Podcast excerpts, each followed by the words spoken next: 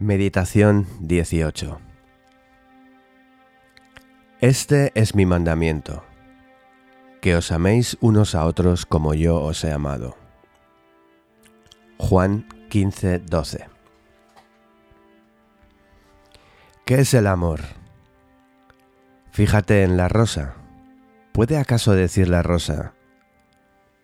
Voy a ofrecer mi fragancia a las buenas personas y a negársela a las malas. ¿O puedes tú imaginar una lámpara que niegue sus rayos a un individuo perverso que trate de caminar a su luz? Solo podría hacerlo si dejara de ser una lámpara. Observa cuán necesaria e indiscriminadamente ofrece el árbol su sombra a todos, buenos y malos, jóvenes y viejos, altos y bajos, hombres y animales, y cualesquiera seres vivientes incluso a quien pretende cortarlo y echarlo abajo. Esta es, pues, la primera cualidad del amor, su carácter indiscriminado. Por eso se nos exhorta a que seamos como Dios, que hace brillar su sol sobre buenos y malos, y llover sobre justos e injustos. Sed, pues, buenos como vuestro Padre Celestial es bueno. Contempla con asombro la bondad absoluta de la rosa, de la lámpara, del árbol, porque en ellos tienes una imagen de lo que sucede con el amor.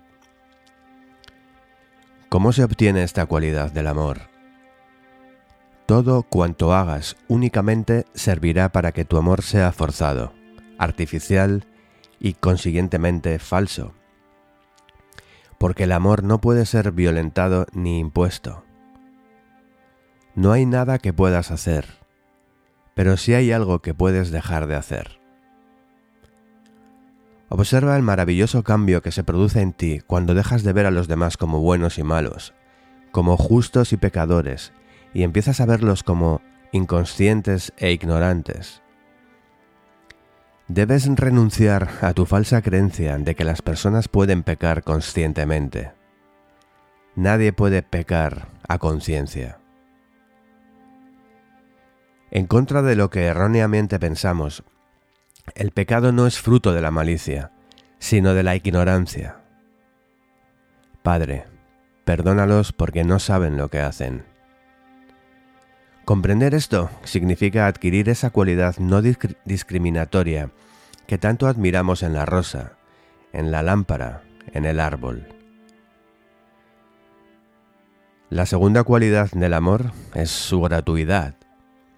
Al igual que el árbol, la rosa o la lámpara, el amor da sin pedir nada a cambio. ¿Cómo despreciamos al hombre que se casa con una mujer?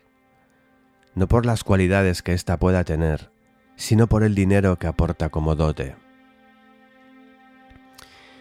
De semejante hombre decimos con toda razón que no ama a la mujer, sino el beneficio económico que ésta le procura. Pero ¿acaso tu amor se diferencia algo de ese hombre cuando buscas la compañía de quienes te resultan emocionalmente gratificantes y evitas la de quienes no lo son?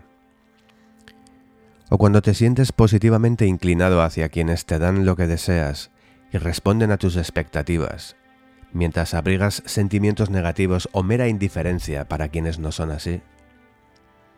De nuevo, Solo necesitas hacer una cosa para adquirir esa cualidad de la gratuidad que caracteriza el amor. Abrir tus ojos y mirar.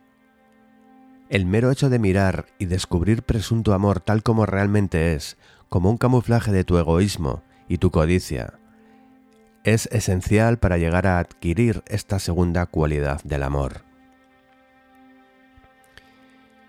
La tercera cualidad del amor es su falta absoluta de autoconciencia, su espontaneidad. El amor disfruta de tal modo amando que no tiene la menor conciencia de sí mismo. Es lo mismo que ocurre con la lámpara, que brilla sin pensar si beneficia o no a alguien, o con la rosa, que difunde su fragancia simplemente porque no puede hacer otra cosa, independientemente de que haya o deje de haber alguien que disfrute de ella, o con el árbol que ofrece su sombra. La luz, la fragancia y la sombra no se producen porque haya alguien cerca, ni desaparecen cuando no hay nadie, sino que, al igual que el amor, existen con independencia de las personas. El amor simplemente es sin necesidad de un objeto. Y esas cosas, la luz, la sombra, la fragancia, simplemente son independientemente de que alguien se beneficie o no de ellas. Por tanto, no tienen conciencia de poseer mérito alguno o de hacer bien, su mano izquierda no tiene conocimiento de lo que hace su mano derecha. Señor, ¿cuándo te vimos hambriento o sediento y te ayudamos? Y la cuarta y última cualidad del amor es su libertad.